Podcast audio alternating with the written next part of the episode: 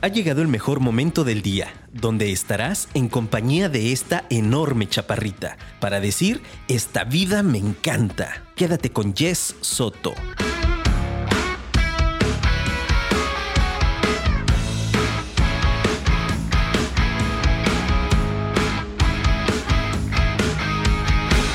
Bienvenidos mis queridos apasionados al episodio 104 de Esta vida me encanta. y yo soy Jess Soto y soy una mujer apasionada. Si apenas te estás integrando, si este es el episodio, bueno, déjame decirte que aquí cada semana tenemos una hora padrísima de estar presentes, conscientes, de pasarla súper bien y de buscar ese crecimiento de cuerpo, de mente y de espíritu. Si quieres interactuar con el programa, puedes hacerlo directamente a nuestro WhatsApp que le puedes dar like, like, perdón, le puedes dar eh, clic desde la aplicación, te metes al área de programación y ahí viene un clic y directito te manda con nosotros. También lo puedes hacer a través de nuestras redes sociales. A mí me encuentras como Yesoto en prácticamente todas las plataformas y por supuesto también puedes encontrar a Firma Radio donde además podrás ver toda la programación que tenemos aquí con la barra de, de locutores para que pues puedas ir disfrutando de más espacios padrísimos que tenemos aquí en Afirma, en Afirma Radio. Y pues espero que te encuentres muy bien, mi querido apasionado. La verdad es que yo hoy vengo Vengo muy contenta, además tengo una compañía muy especial aquí dormidita junto a mí. Hoy me acompaña Frida, mi mascota, y la verdad es que qué, maravilla que me pueda acompañar, porque además el tema del día de hoy, híjoles, si hay alguien que sabe de amor incondicional, son los perros. Si tú tienes un perrito, me vas a saber entender que el amor que nos brindan, esa lealtad, ese apapacho, esa calidez que nos dan, es algo tan único que solo los que tenemos este lazo con nuestra mascotas podremos entender. Y pues hablando, ya te adelanté un poquito cuál es nuestro tema del, día de hoy, que es sobre amor incondicional. Y pues quise aprovechar el pretexto de que pues básicamente acaba de pasar el 14 de febrero, hace un par de días.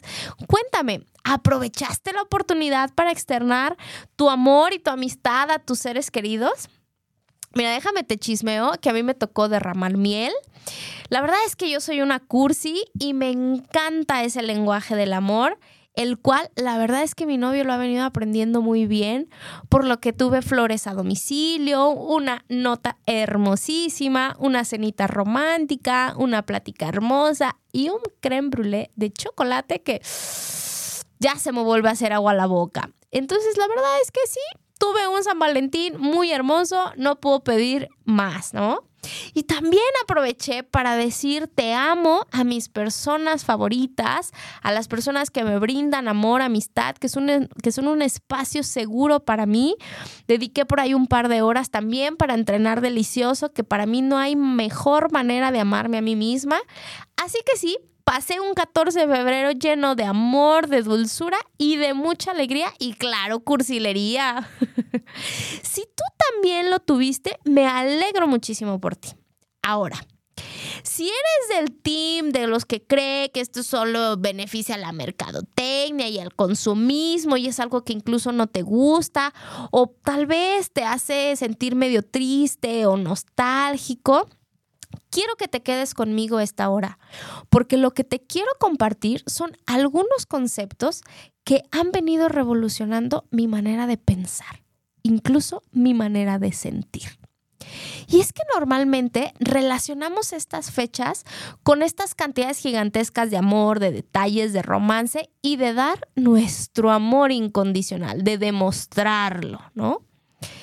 Pero para muchos estas palabras pueden considerarse vacías, sin sentido o incluso perjudiciales. Y es que la manera en la que nos relacionamos con el amor depende de varios factores. Por ejemplo, nuestra de nuestra crianza, de la cual ya hemos platicado en otros episodios, y te recomiendo que busques, hay dos en donde hablamos sobre las huellas de la infancia. También eh, la manera en la que nos relacionamos tiene que ver con nuestra historia de relaciones personales, tanto de pareja como de amistad. Y es que nuestro cerebro construye ciertas tendencias y patrones debido a esta historia que cada uno tenga. Este concepto específicamente de amor incondicional es del que hoy quiero hablar y por eso pues vamos a tomar como pretexto San Valentín, pero créeme que no va hacia lo que te estás imaginando. Quiero invitarte a que hagamos un ejercicio. Te recomiendo que puedas escribirlo si tienes a la mano eh, papel y lápiz. O si no, también lo puedes hacer incluso en tu móvil o solo en el pensamiento, si así lo prefieres. Yo te recomiendo que lo ideal sería en papel y lápiz. Ok, quiero que escribas o que pienses en lo siguiente. Son un par de preguntas. ¿Qué es para ti el amor incondicional? Y número dos, ¿cuál ha sido el o los momentos en donde más has amado incondicionalmente. Si me estás escuchando en formato de podcast en el futuro, te recomiendo que pauses un poco el episodio y cuando tengas tus respuestas, nuevamente continúes. Si estás ahorita conmigo en vivo, vas a pensarlo brevemente y por eso voy a aprovechar para mandar a una breve pausa comercial y ahorita regresamos en lo que evalúas estas dos preguntas. ¿Qué es para ti el amor incondicional? ¿Y cuál ha sido él o los momentos en donde más has amado incondicionalmente? Regresamos. Ya regresamos, mis queridos apasionados. Si apenas te vas integrando, quizá te puedas preguntar por qué mandamos a una pausa tan rápido. Lo que sucede es que el día de hoy estamos haciendo un pequeño ejercicio y quise darte unos momentitos a los que están aquí acompañándome en vivo para que pudieran reflexionar un par de preguntas. Entonces, si te vas integrando, no te preocupes, lo que estamos eh, cuestionándonos es cuál es nuestro concepto de amor incondicional y cuál es la circunstancia o momento en donde más amé incondicionalmente. Bueno, espero que ya tengas tus respuestas y si no, tú síguele pensando, no te preocupes es muy probable que tu respuesta se fuera hacia un concepto similar a esto. Y es que eh, es, muy normalizado, o lo que más creemos, que el amor incondicional es ese amor que se da sin condiciones, sin límites, ese que no espera nada a cambio, que no depende incluso ni de la reciprocidad del objeto del amor, es algo como muy, muy altruista, muy desinteresado en donde uno decide amar al otro por quien es, no por lo que hace, por cómo se ve o por lo que tiene. Es ese amor que se da sin esperar nada a cambio. Es más, sin siquiera esperar amor en retorno, ¿no? Es un amor que trasciende los errores, los defectos o las fallas de las otras personas y que perduran más allá de las circunstancias y de las dificultades. Normalmente este amor lo asociamos con el amor de los padres por sus hijos, eh, o incluso de las relaciones románticas o hasta de amistades duraderas o otros tipos de relaciones interpersonales.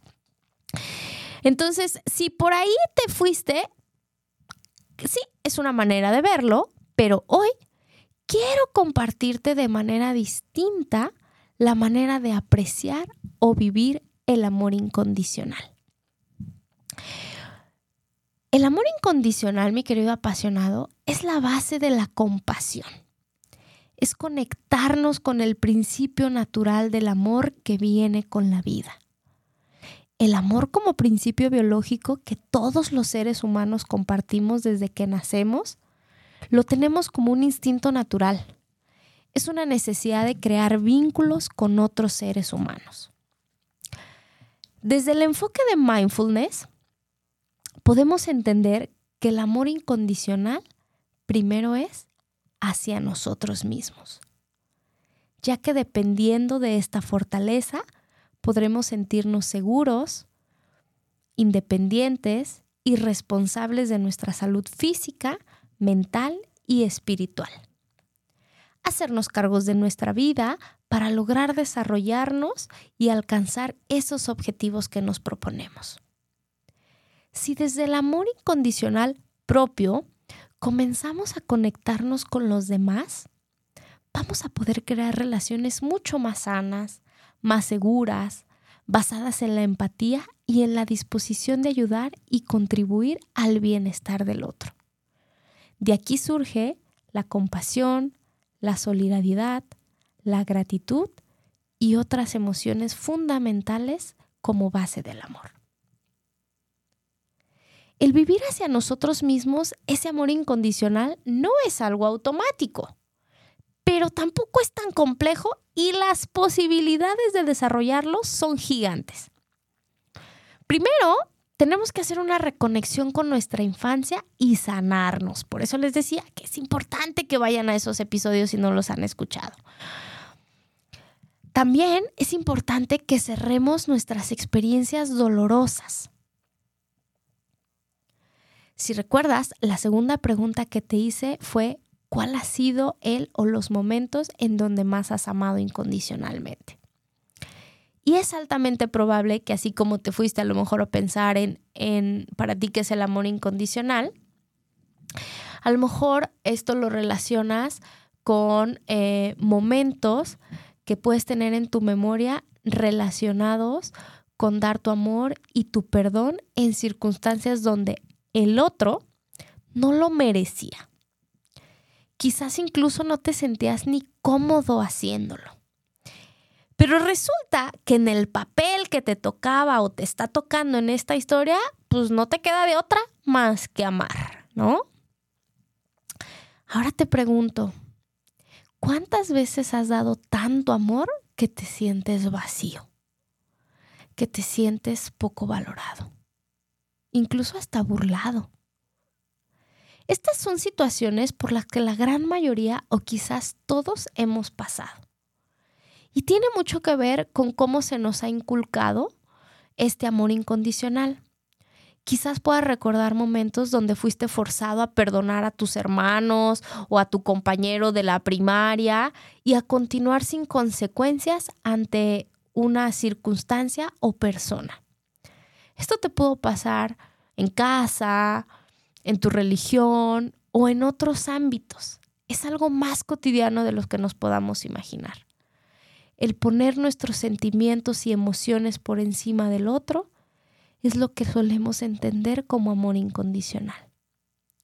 Así que si tus recuerdos sobre este concepto tienen tintes de dolor, de tristeza, de vacío, de miedo incluso de coraje, este episodio puede transformar la manera en, lo que, en la que has venido dando y recibiendo amor. ¿Recuerdas que hablábamos hace algunos episodios que ahora una vez al mes vas a poder encontrar una sesión eh, de mindfulness aquí dentro de esta vida me encanta? Bueno, pues la primera ya salió y fue el último día de enero, el 31 de enero, y fue sobre la autocompasión. Te invito a que si no la has hecho, al terminar este episodio te regales esos 10 minutos para ti en un lugar muy cómodo y que puedas prestar esta atención plena en un espacio adecuado para ti. ¿Por qué te lo digo? Bueno, pues porque no podemos hablar de amor incondicional sin hablar de autocompasión. Para efectos de este episodio, cuando haga referencia al amor incondicional, me voy a estar refiriendo a ese amor que debemos cultivar por nosotros mismos. Ya tú sabrás si al final te cuestionas cómo está tu manera de amar, si puede evolucionar, si puede eh, mejorar para hacerte sentir mejor contigo mismo o te puedes dar cuenta incluso de lo enriquecedor que está haciendo esta experiencia para ti de amar.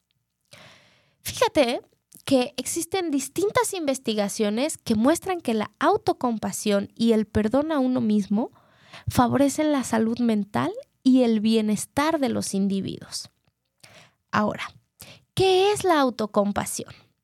Bueno, la podemos definir como una manera de tratarte a ti mismo desde la calidez y la amabilidad. Se trata de ser comprensivo con uno mismo y concebirte como un ser imperfecto, uno que comete errores y que siente dolor en ciertos momentos o ante ciertas circunstancias. tener autocompasión por uno mismo ante los propios errores nos proporciona un entendimiento sin juicio y sin críticas. Te voy a contar un poquito de una de las pioneras eh, sobre este concepto de la autocompasión, porque es algo que no tiene mucho tiempo estudiándose, y es Christine Neff. Ella eh, plantea que la autocompasión se relaciona con la compasión en general. Es decir, se refiere a estar en contacto con el sufrimiento de los demás y no evitarlo ni desconectarse de él. Implica ofrecer comprensión a los otros sin prejuicios, independientemente de sus errores. La comprensión tiene como fin que los demás sientan que sus actos son vistos desde un contexto de falibilidad humana compartida. Por lo tanto, la autocompasión consiste en estar abierto al propio sufrimiento, no evitarlo y no desconectarte de él. Este modo de relacionarte contigo mismo implica generar este deseo de aliviar tu sufrimiento y de curarte con bondad. También supone verte sin prejuicios y conociendo tus propios fracasos y deficiencias. Es decir, la autocompasión no es únicamente no criticarnos duramente a nosotros mismos, sino que se refiere a un modo de relacionarnos con nosotros, con nuestros actos, con nuestras emociones, con nuestros pensamientos, aquellos que nos producen dolor, para que ahora podamos evocar una respuesta desde la bondad y el apoyo. Existen otras definiciones ¿no? que lo, eh, lo asemejan más a un proceso cognitivo, afectivo o conductual y que está formado por cinco elementos. Uno, el reconocimiento del sufrimiento. Dos, la conciencia de que el sufrimiento es una experiencia humana universal. Tres, el sentir por la persona que sufre y conectar emocionalmente con ella. Cuatro, ser capaces de tolerar los sentimientos incómodos que aparecen con el sufrimiento, como la angustia o el miedo. Y pues así seguir aceptando a la persona que sufre. Y cinco y último, estar motivado para actuar y aliviar este sufrimiento. Según F, la autocompasión está formada por tres componentes y te los voy a platicar un poquito. La bondad con uno mismo frente al juicio. El sentimiento de pertenencia frente al aislamiento y el mindfulness frente a una identificación excesiva. Fíjate, tener eh, bondad por uno mismo implica ser amable y comprensivo. Se trata de que cuando cometamos un error nos tratemos con calidez e intentemos reconfortarnos. Lo contrario a esto, o lo más común, es juzgarnos o menospreciarnos. El segundo componente acerca del sentimiento de pertenencia se refiere a la manera en la que evaluamos las transgresiones o las dificultades. Racionalmente todos sabemos que somos seres humanos y como tal no somos perfectos y cometemos errores. Sin embargo, en la práctica, esto no siempre es así.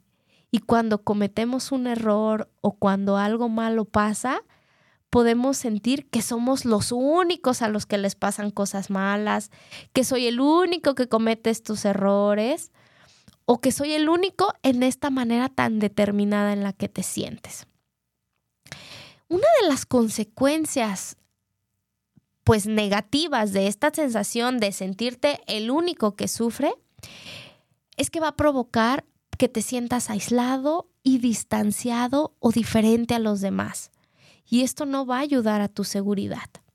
Por lo tanto, ser compasivo supone estar conectado con otros en nuestro dolor. Se trata de reconocer que somos imperfectos y que los problemas o las dificultades forman parte de la vida. Y el tercer componente es el mindfulness. Y es que se trata de un estado equilibrado de conciencia que evita los extremos de sobreidentificación. Para que podamos tener una visión más clara, integrando todos los aspectos mentales y emocionales que van surgiendo. Esta relación con la autocompasión y el tener mindfulness o atención plena implica ser capaz de encontrar este equilibrio en relación con lo negativo, el ser consciente de nuestro dolor para poder tratarlo con compasión. Ser autocompasivo supone tener en cuenta nuestro dolor y ser consciente de él. En ocasiones, ante los problemas, lo primero que se nos ocurre es como, ¿cómo lo voy a solucionar? ¿No? Y rápido, y quiero encontrar la solución en cinco minutos. Ser autocompasivo supone enfrentarte al dolor en lugar de solo buscarle una solución al problema. Tratar de buscar esta solución de manera rápida no es la manera psicológicamente más adaptada. Y es que, mira, lo que, plantea este, la autora es que validar y reconocer el dolor antes de buscar la, la, la solución va a hacer que esta experiencia negativa no te haga sobreidentificarte con ella. Se va a convertir la autocompasión en una manera de no exagerar ni de dejarte llevar tanto por tus emociones negativas que te hacen perder la perspectiva. ¿Te suena? ¿Te hace un poquito check cuando una situación es muy eh, fuerte para ti, la manera en la que reaccionas y cómo entonces empiezas a perder esta perspectiva? Bueno, pues esto es justo de lo que nos está hablando este amor incondicional. Aprender a tomar la distancia justa de estas emociones negativas de tal manera que las experimentes que se hagan conscientes sin perder tu perspectiva. Ahora, estos tres eh, aspectos son diferentes, pero sí o sí interactúan. Para que sea posible dicha bondad con uno mismo, se requiere abordar las emociones negativas con atención plena. Se necesita tomar una distancia equilibrada de las experiencias de uno. Y a su vez, el mindfulness, con su postura imparcial y sin prejuicios, va a mejorar esta autobondad que disminuye la autocrítica y aumenta tu autocomprensión. En cuanto al sentido de pertenencia, el hecho de sentirnos cerca de otros en nuestro dolor y no sentir que somos los únicos, uno, va a reducir muchísimo el egocentrismo, el egocentrismo, ya que va a favorecer que puedas interconectarte con otros. Y también estos sentimientos de conexión con otros y con la bondad van a fomentar el mindfulness de las experiencias. El ser autocompasivo es similar a perdonarse a uno mismo, a tener autocompasión, ya que implica perdonar nuestros errores y fragilidades, respetarte a ti mismo como ese ser humano que eres, limitado e imperfecto, pero grandiosamente hermoso. Ahora, puede ser que te suene como un poquito similar al a la autoestima. Y es importante que hagamos esta distinción de conceptos, porque no son lo mismo. Mira, la autocompasión es un modo de relacionarte contigo mismo en la que vas a dejar de lado el juicio para relacionarte con bondad hacia ti. Y la autoestima se trata del valor que te das a ti mismo basándote en la evaluación de tu propio desempeño y de la medida en la que está en tus estándares ideales. Por lo tanto, la autocompasión es mucho más beneficiosa que la autoestima, ya que incluso cuando tu autoestima se ausenta, las autoevaluaciones son negativas, pero la autocompasión favorece que te puedas mirar de una manera amable y equilibrada, reconociendo que tus defectos forman parte de la condición humana. ¿Qué tal, eh? Qué poderoso, ¿estás de acuerdo? Entonces, a ver, ya hablamos también de la autoestima, pero ojo, que la autocompasión también, así como eh, se puede confundir con la autoestima, también la autocompasión se puede confundir con la pena y tampoco es lo mismo. Sentir pena por ti mismo es quedarte inmerso en tu problema, pasando por alto que los demás también tienen problemas similares o más grandes o diferentes, pero los tienen. Y entonces aparecen estas creencias en donde te sientes el único que sufre. La autocompasión deshace esta desconexión. Además, tampoco está presente el tercer componente de la, autocompasión acerca de la atención plena en los sentimientos negativos. Las personas que sienten pena por sí mismos suelen identificarse con su propio sufrimiento, sufrimiento dejándose llevar completamente por sus emociones. Este proceso se le conoce como sobreidentificación, en donde tu conciencia está completamente consumida por tus reacciones emocionales y por lo tanto no tienes capacidad para tomar distancia de esta situación y adoptar una perspectiva mucho más objetiva. Lo contrario ocurre con la autocompasión, en la que el mindfulness favorece que se tome dicha distancia y así tratarnos con bondad a nosotros mismos. Estos conceptos, mi querido apasionado, eh, como sabes, les he compartido, actualmente estoy estudiando un diplomado en mindfulness y la verdad es que ha sido el mejor regalo que me he dado en, en este 2022-2023. Y es que hay, hay muchas cosas que durante mi proceso terapéutico estoy trabajando. Sin embargo, cuando he empezado a comprender eh, el enfoque científico del amor, de las emociones y de estos conceptos como, como la autocompasión, me han permitido tener una liberación gigantesca ante situaciones que tenía sufriendo por años. Cargas, culpas, enojos, eh, coraje, desesperación, frustración en acontecimientos que aunque son cercanos a mí, no son míos. Pero mi concepto del amor incondicional que había aprendido durante mis 30 años de vida, pues solo conocían esa ruta. Y entonces mi manera de amar era sufrir por las decisiones o acciones que otros tomaban o hacían.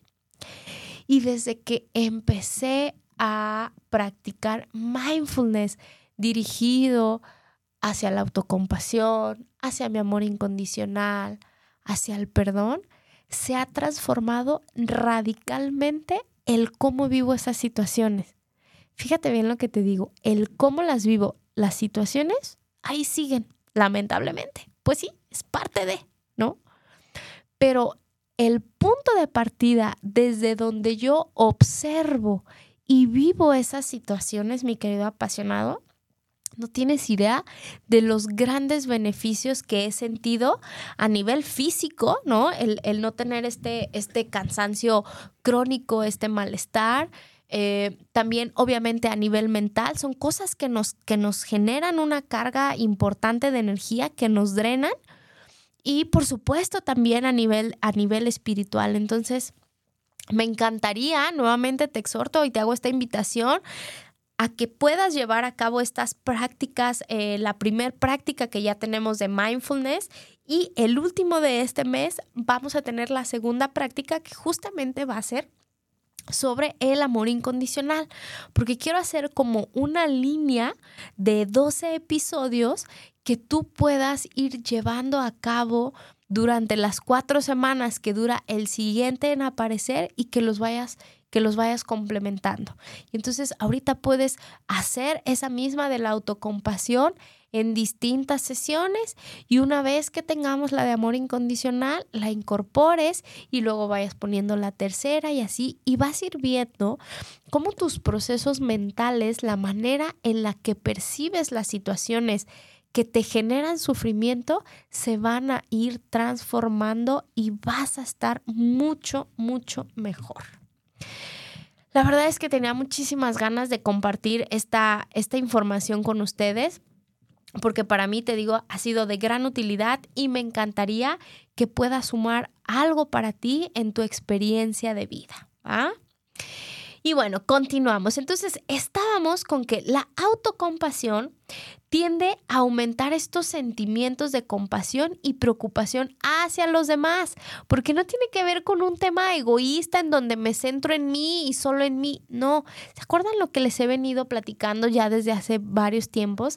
La mejor manera que tienes de ayudar a alguien es concentrándote en ti, en mejorar tu propia experiencia de vida, en disminuir tu, tu, sufrimiento, tu dolor, tus angustias, en trabajar en tu disciplina para cumplir tus objetivos. Y todo esto hará que al momento en el que tú compartes con los demás sea una experiencia por mucho más agradable tanto para ti como para los otros que están cercanos a ti. ¿Va? Entonces, no quiere decir la autocompasión, ojo, que vamos a pasar por alto los errores y que no los vamos a rectificar, porque ahí está una línea bien delgadita, ¿estás de acuerdo? Tratarnos con autocompasión a nosotros mismos es darnos cuenta que cometernos errores, sí, pero también es motivarnos a nosotros mismos a corregirlos con amabilidad y con paciencia vamos a buscar este deseo de bienestar de nosotros mismos. La autocompasión no te tiene que llevar a la pasividad y al ay, pobrecito. No, tiene que aumentar tu motivación hacia el cambio en los sujetos, como por ejemplo llevar a cabo comportamientos más productivos para ti. Que las personas puedan ver este fruto de autocompasión en ti y que también exista esta motivación intrínseca como una respuesta a estos estímulos externos. El aprender a relacionarte contigo desde la autocompasión va a amortiguar muchísimo tu ansiedad ante estas situaciones de autoevaluación, porque normalmente los niveles de autocompasión se relacionan con un bajo nivel de ansiedad tras conocer tus propias debilidades. Además, también hay muchos estudios que dicen que las personas que suelen aumentar su autocompasión en automático empiezan a tener un descenso en su autocrítica, en la depresión, en la rumiación, en la ansiedad y en un ascenso con la interconectividad social. ¿Te fijas cómo estando tú bien todo lo demás se empieza a acomodar? Esto es una manera muy adaptativa en cómo funciona la psicología que te protege de la ansiedad fruto de cómo te estás evaluando a ti mismo. Entonces, es importante que favorezcas tu salud mental para que puedas relacionarte con niveles superiores de tu satisfacción de vida, con la conexión que tienes con los demás y, por supuesto, con la inteligencia emocional. Entonces, la autocompasión va a desactivar este sistema de amenazas que tenemos continuamente, que asociamos mucho con sentimientos de apego inseguro, de estar a la defensiva, y entonces vamos a activar nuestro sistema de calma, que está relacionado con sentimientos de apego seguro y de seguridad. ¿Mm? Es importante que una vez que estemos efectuando más conscientemente el ser autocompasivos, veamos cómo va aumentando nuestra motivación para crecer y cambiar. Ser autocompasivo a veces te va a implicar dejar atrás comportamientos dañinos a los que estás unido y vas a empezar a tomar las acciones necesarias, por muy difíciles o dolorosas que sean, por tu propio bien. Neff plantea que las personas con baja autocompasión no son capaces de mantener una visión equilibrada de la situación. Y es por eso que a veces nos quedamos inmersos en estas emociones negativas y juzgándonos a nosotros mismos en lugar de ser amables con este dolor. Es por eso que la autocompasión es una manera muy adaptativa de relacionarte contigo mismo porque va a tener muchos aspectos positivos que te van a aportar en tu relación contigo mismo, con los demás y con el ambiente. Más allá de lo que puedas así como que imaginarte que suena medio pasivo, pues la verdad es que no. Vas a aprender a reconocer tus errores y vas a poder darles un lugar desde la autocompasión. La verdad es que no existen evidencias de que relacionarte contigo mismo desde la autocompasión pueda ser negativo o que pueda tener eh, consecuencias negativas para ti. Y para esto existen algunas técnicas que eh, te, voy a, eh, te voy a platicar de cómo puedes aumentar la autocompasión. Primero, bueno, pues existen terapias que trabajan este aspecto con el fin de aumentar el nivel. Lo primero es mindfulness. Y mindfulness contra el estrés favorece los niveles de autocompasión. Después platicaremos a profundidad sobre el estrés. No sabes qué cosas tan chingonas estoy estudiando. Y como lo hemos venido definiendo, el mindfulness o la atención plena consiste en estar en una completa conciencia de tu experiencia, de tus sentimientos y de cómo se integran en los episodios de la vida a medida que estos surgen. Existen estudios en donde han encontrado que practicar eh, mindfulness no solamente reduce el estrés, sino que aumenta la autocompasión por eso es que te invito otra vez, tercera vez en este episodio, a que empieces a ejecutar estos episodios que voy a ir subiendo para ti de 10, 12 minutitos más o menos. Y también existe un modelo terapéutico que se conoce como entrenamiento en la compasión mental. Y obviamente pues se basa en la compasión, ¿no? Es, es, una serie de ejercicios de relajación y de enfoque en la atención con lo que se pretende favorecer la capacidad de compasión, de calmarte a ti mismo y de centrarte en sentimientos como la calidez y la seguridad. Vas a trabajar tus autocríticas en donde ya no las vas a asumir como una verdad absoluta y aprenderás a explorar que ese origen de autocrítica viene desde una perspectiva que no está basada en la compasión y entonces podrás transformar esta relación que tienes contigo. Y además vas a lograr aprender un poquito del perdón, que híjoles, ese es otro temazo. Eso ya te los estoy adelantando. Vamos a hablar del estrés y vamos a hablar del perdón a uno mismo. Y es que la autocompasión y el perdón son dos modos de relacionarte contigo porque se basan en la bondad, Ambos buscan aliviar tu propio sufrimiento y aceptar tus sentimientos y curarlos a través del amor que te tienes. Estos dos modos que se relacionan como uno mismo tienen algunos aspectos en común, como por ejemplo que ambos plantean un modo de relación en donde no se detengan las emociones eh, negativas, pero sobre todo que no te quedes inmerso en ellas darte cuenta que tú no eres tus errores. El perdón a ti mismo se observa como la superación de estos sentimientos negativos que han sido provocados por la transgresión. Asimismo, ambos conceptos se basan en el realismo y en la no minimización de los daños son procesos en los que se tiene conciencia de los errores y defectos que tenemos, pero que aún así no seguimos tratando con cariño. El ser autocompasivo y el autoperdonarse tienen como consecuencia que se aumenta tu motivación para el cambio y para la reparación de los daños que pudieron haber sucedido. Además, tanto el perdón como la autocompasión y la imagen que tenemos de nosotros mismos no se va a ver alterada o modificada por la opinión que tienen los demás de nosotros. ¿Te das cuenta de lo poderoso que es?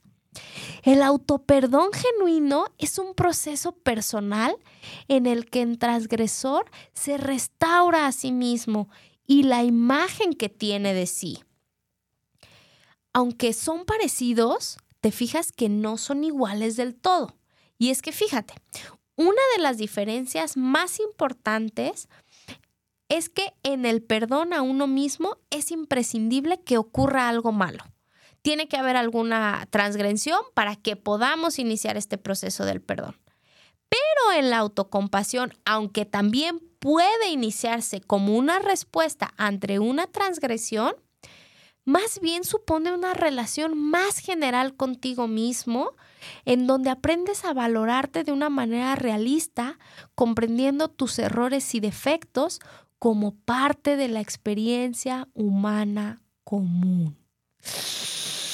¿Qué opinas, mi querido apasionado? A ver, vamos a regresar un poquito a esas dos preguntas que te hacía al inicio. ¿Qué es para ti el amor incondicional? Y cómo después de esto que te he platicado estos minutitos, puede o no cambiar tu concepto. No es que esté mal dirigirlo hacia los otros.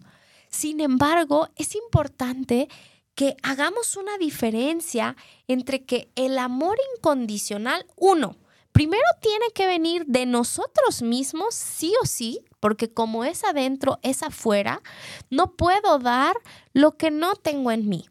Tengo que conocer algo que yo siempre les digo mucho, ¿no? Mi hashtag favorito es me trato bonito, es darte esta experiencia de amor, de bondad, de cariño, de ternura, de romance y de lo que prevalece o lo que se fomenta el 14 de febrero, pero que tú lo puedas ir llevando a cabo primero de ti hacia ti.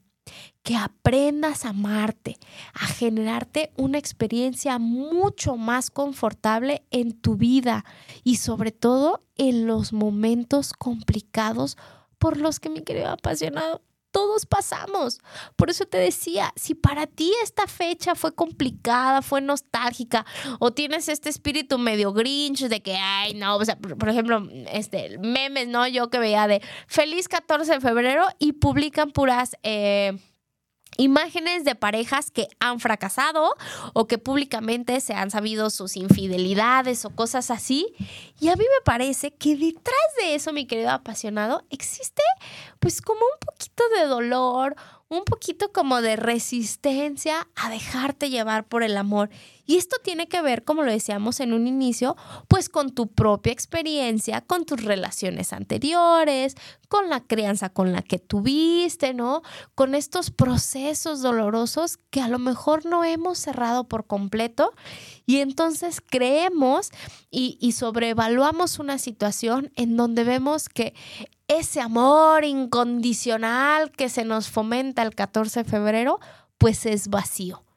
Y sí, si no viene fomentado desde este amor incondicional hacia ti mismo.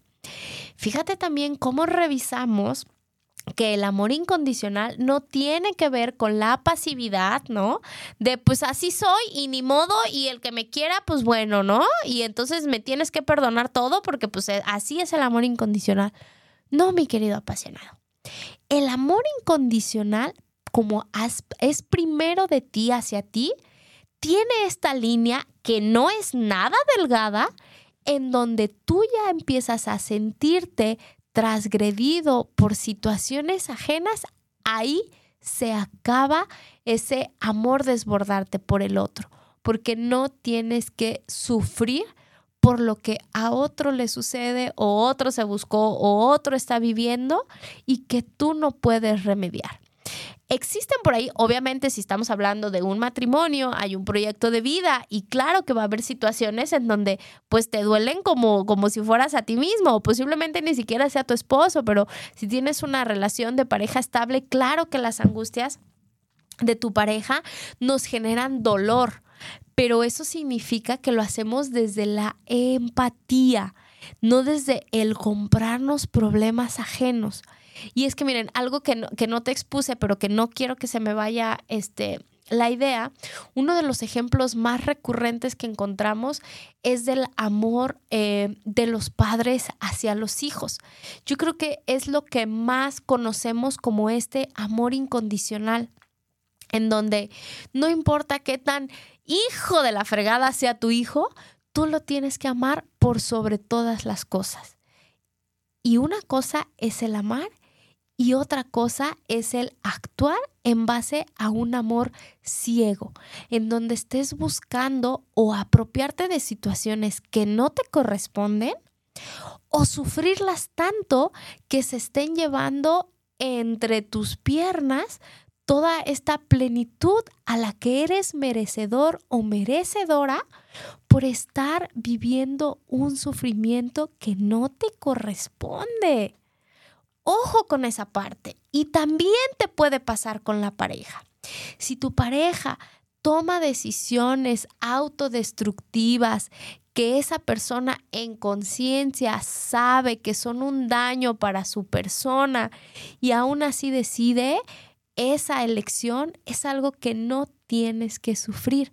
Es algo en donde puedes ser empático, en donde puedes acompañar a la persona haciendo preguntas en donde sea él o ella misma quienes reflexionen acerca de las consecuencias o de lo que se están perdiendo por vivir aferrados a una circunstancia autodestructiva.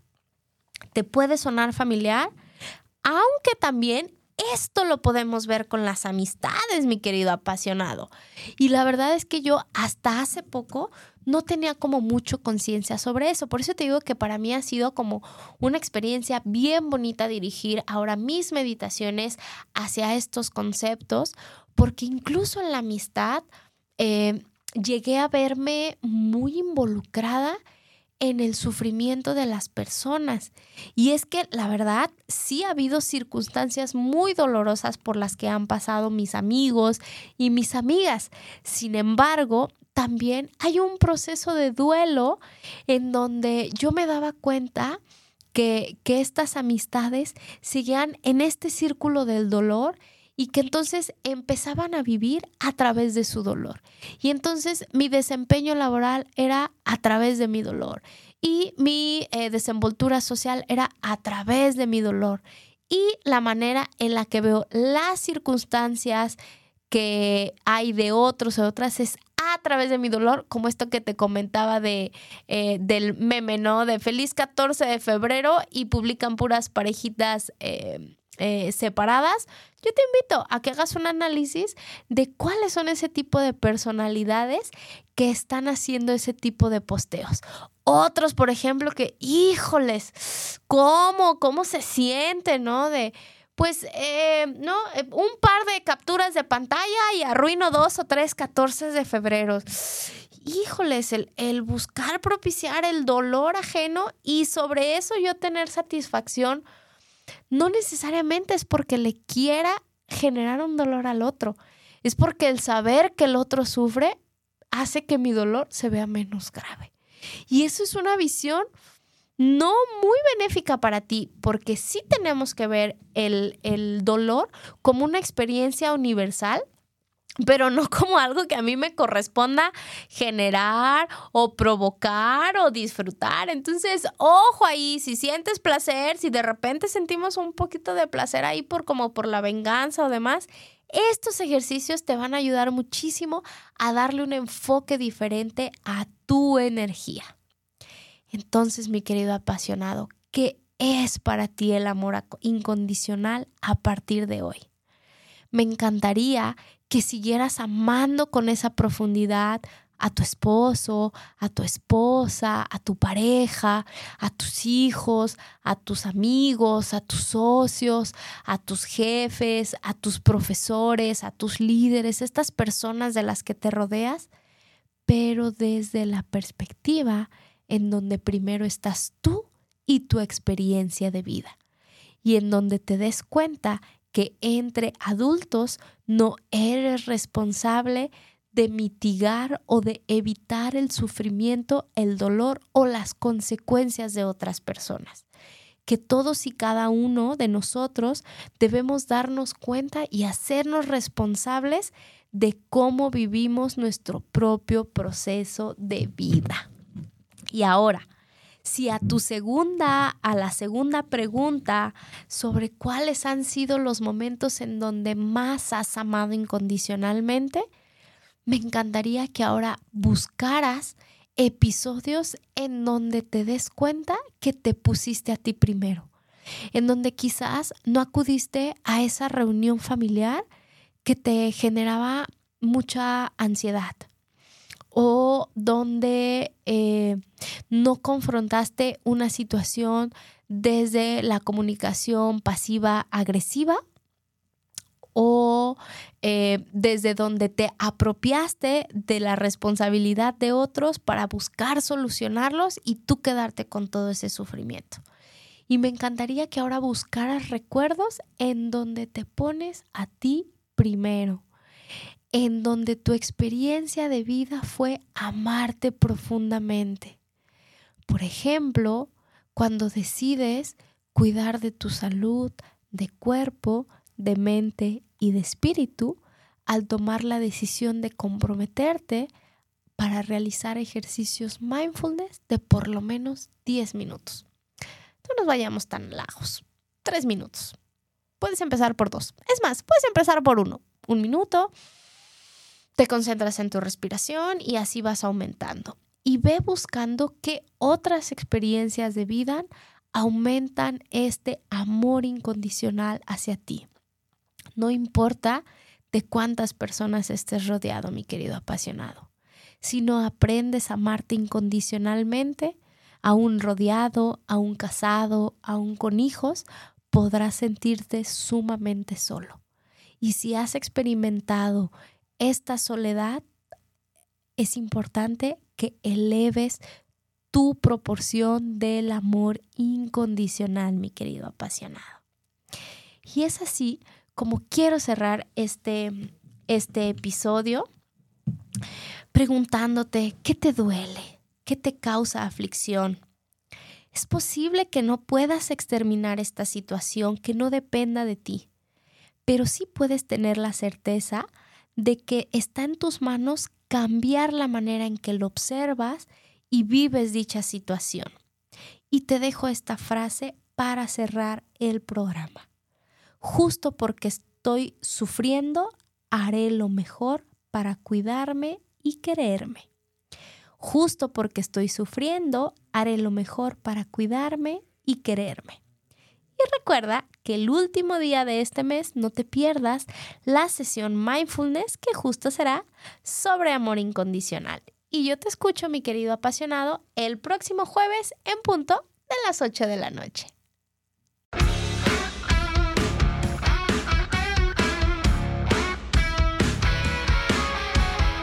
Sin duda este fue un súper episodio. Recuerda que tienes una cita con Jess Soto el próximo jueves en punto de las 8 de la noche.